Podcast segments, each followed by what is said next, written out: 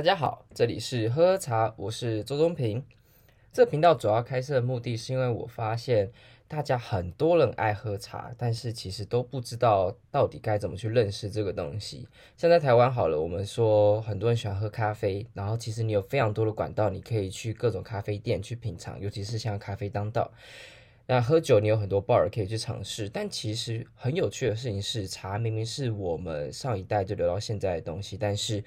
我们却很少一个人就突然信步的直接走进一间茶庄或是茶馆，反而它给我们的距离感是非常强的。当然，我们可能很多人常常在喝手摇杯，但也这是另外一个有趣的现象，就是我们常常在喝手摇杯的时候，根本不知道他在写什么东西，就是可能觉得诶好喝，但是说真的，我真理解这东西吗？可能都不会比对咖啡豆还要理解。那。有趣的点是，我在学茶的过程之中，我发现有非常非常大的代沟层。像我之前在茶馆工作的时候，我发现我那时候大部分的朋友，全部的年龄层大概都是四十岁以上。那时候是我最接近我年龄层的朋友，其他平均大概都是五六十岁以上。所以在那时候，我发现喝茶这件事情原本是一件很惬意、可以跟人家聊天的行为，变得却好像。我是一个边缘的角色，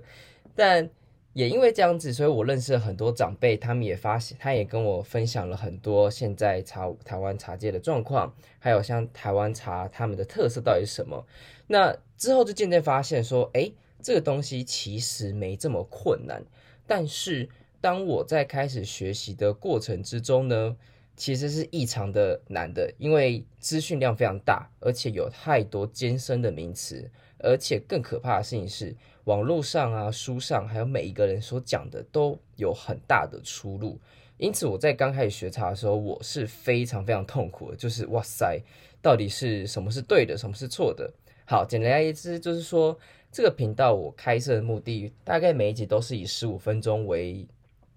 为主，主要目的是因为台湾人大概迟到时间也大概十五分钟上下，所以我希望说是在你在等人的时候，在通勤时间你都可以稍微听一下，让你每一天都多一点对这东西有一点兴趣，多一点认识这样子。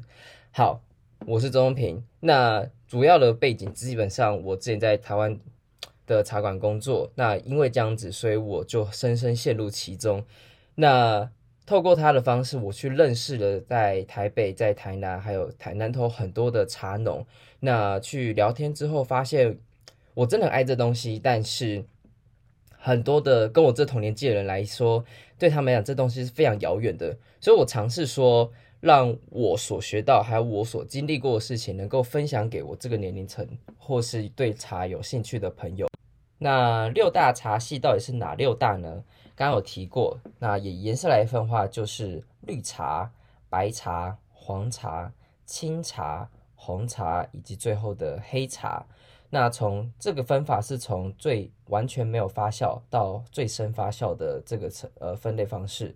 绿茶呢，就是所谓的无发酵茶，所以我们最喜欢喝它的新鲜的程度。所以很多人会说它的茶比较下下，然后比较轻，就是因为它是完全就有点像是你直接把叶子摘下来，然后没有做过太多的处理，然后直接喝它的新鲜萃取的感觉。所以绿茶基本上你会看到它的颜色基本上会比较轻一点，那喝起来的酸涩感会稍微重一些。当然你也听过很多什么儿茶素抗老啊，whatever，呃，我觉得。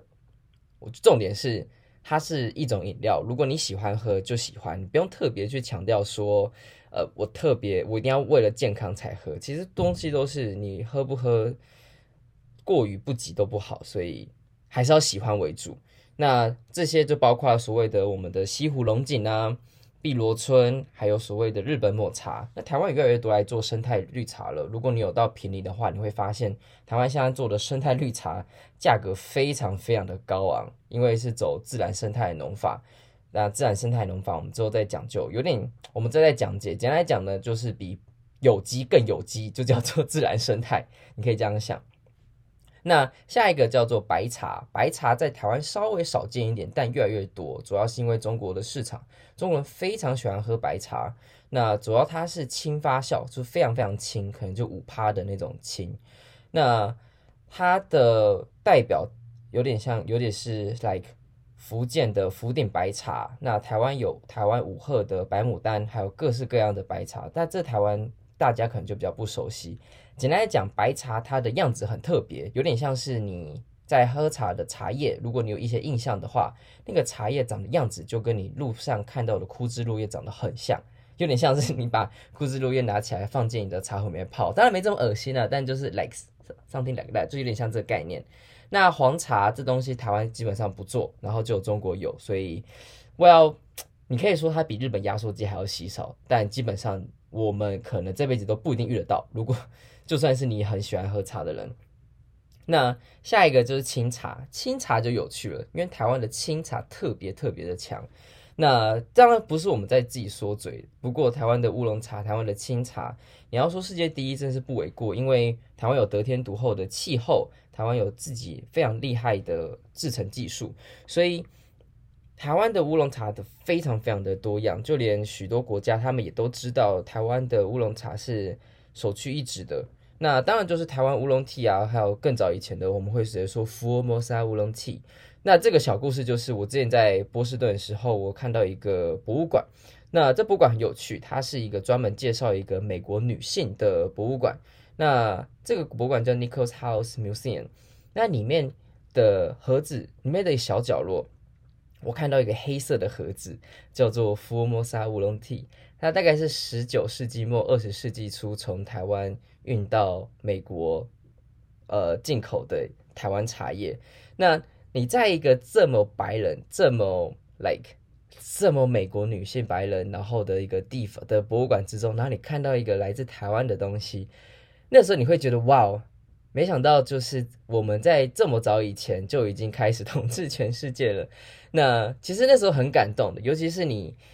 看着它上面写着福尔摩沙乌龙 tea 的时候，你会有一种莫名其妙的骄傲感。好，扯远了。简单来讲呢，清茶它有很多不同的类型。呃，我们刚刚有提到所谓的发酵，那在乌龙茶之中，我们还要再多一个烘焙的方式。那它两个到底是什么呢？简单来讲呢，我们是透过呃发酵的轻重跟烘焙的深浅，然后来做排列组合，来形成我们要喝的乌龙茶。那这只是很粗略粗略分，当然还有所谓的各种细节上的不同。那我们这里先不不讨论。那讲人话呢，就是当然这很不很不是很正确，但讲人话就是发酵比较轻的茶。那你喝起来的比较清爽感会比较重一些，就是你会喝觉得是很舒爽、很清淡。那发酵重一点呢，就口感会比较深，然后也比较甜一些。那烘焙这个东西就很好理解，你喝过很多所谓的焦炭咖啡，你喝过很多很多很有生梅的 whisky，所以你大概会知道说，呃，所谓的生是什么样的感觉。所以烘焙的生和烘焙的浅，这大概不用我解释。那台湾的乌龙茶就是在这两个制程之中做 combination，做一些排列组合，所以从最轻到最重有分别，就是所谓的文山包种茶，这个大家都很常听过。那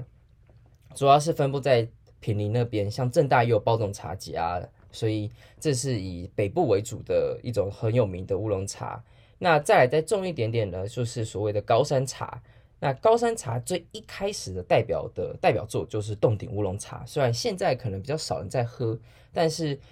你要取代洞顶乌龙茶，其基本上还是非常困难的。那没关系，重点就是我们现在有非常非常多不同的高山乌龙茶，洞顶乌龙、梨山乌龙啊，像还有大禹岭，还有等等，还有什么的翠峰等等，很多不同的地方。那再重一点呢，我们会说就是所谓的铁观音。铁观音这个就很有趣了，铁铁观音它的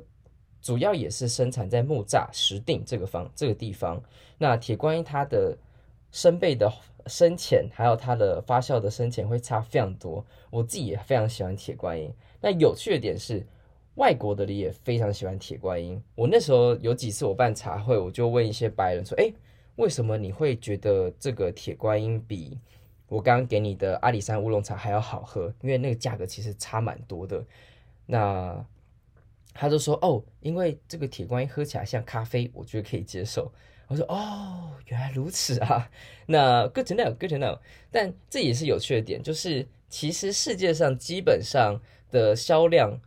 大部分其实不是在卖乌龙茶，其实大部分是红茶，这大家应该都知道。那乌龙茶又更小众，那小众之中，铁观音相对他们来讲，他们接受程度可能会比较高。虽然他们会对于铁观音这个名字很抗拒，觉得这到底在供供三小朋友，但是当如果你换一个名字的话，他们其实接受度是非常非常高的，他们会非常喜欢这种他们喝得到的感觉。那这个就会扯到我之后，我发现东方和西方对于口感上他们的差别有哪些？那这之后再提。那再下一个呢，我们会说是白毫乌龙，也就是所谓的东方美人，也就是所谓的碰烘得。那这个故事也很有趣，不过这个就待之后了解，因为东方美人太有名了，我相信大家都非常熟悉。只是如果你要讲它非常细节的东西，它其实非常深的。那再来就是红乌龙，红乌龙很有趣，是在台东鹿野这个地方所产的。那这个是大概近十年的东西了，所以是很新，然后也卖得非常好，非常厉害的地方。那当然还有所谓的中国有所谓的自己的清茶，还有非常有名叫做中国岩茶，岩石的岩。那这岩茶你在台湾一定买得到，但是价格非常非常的高。我。以我现在的 的身份，我会以有非常命的方式来跟你讲，岩茶它的 CP 值是所有乌龙茶里面最低的。也就是说，这个岩茶呢，你用你得用非常非常高额的价格，可能是比一般的乌龙茶高个四五倍的价格，但是你得到的价值可能只有一半。这是这是岩茶的概况，因为岩茶除了台湾人有些人喜欢喝之外，全中国人都很爱喝岩茶，像你听到的所谓的大红袍啊、水晶龟啊、肉桂、铁罗汉等等那些你没听过或是你觉得名字很奇怪的，基本上都是岩茶的名字。它很有趣，它有很多的故事性在里面，没错。但是它真的太太贵了，我觉得 too overpriced，这个我个人不推荐。如果你想要入门的话，岩茶绝对不是你的首选。那再下一个就是所谓的红茶，红茶台湾都知道，呃，sorry。大家都知道的事情是台湾的台茶十八号，呃，这大家都很知道，在日月潭那个位置。那当然越来越多，像现在台茶二十一号红运啊，或是蜜香红茶等等等等等。我会觉得说，台湾的红茶是走所谓的鲜甜，然后也走比较精致化路线。相对于立顿啊、喜兰红茶那些，就我觉得档次高太多，但是我们并没有还没有建立起我们的 branding 出来。那。最后一个就是黑茶，黑茶到底什么鬼东西？其实就是呃，你的父执辈或是祖父很爱喝的所谓的普洱茶，臭噗得。你可能听过这名字，但你可能会，你可能大概知道说它带什么概念。但是我相信臭噗得这东西呢，爱的人很爱，不爱的人就是 就是很不喜欢。我所知道的事情是。当初的有一辈老人家非常讨厌普洱茶，都叫他们臭噗得，是因为不喜欢它那个陈仓的味道。他觉得就是你这东西放久了，然后生高或那种感觉，所以他们会觉得喝起来很不舒服。但其实说，如果你真的知道普洱茶的口感之后，当然这里是一个大坑，所以不要乱猜。我一开始也不敢学普洱茶，因为我知道很贵，而且。很多假货，所以我一开始也不敢接触普洱茶，一直到之后，我当我喝到就是那种 God damn 好喝的东西之后，你就会，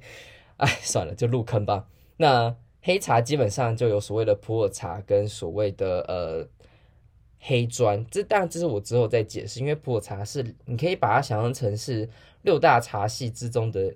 另外一个世界，你可以想六大茶系是其实是五加一的那种概念，所以普洱茶我们不先讨论，而且台湾也没有产普洱茶。虽然你在台湾买普洱茶的几率非常非常高，因为很有趣点，因为在台湾之前有钱的时候，我们买了一堆就是中国产、云南产的啊、四川那边的，还有湖南的黑茶，然后来台湾。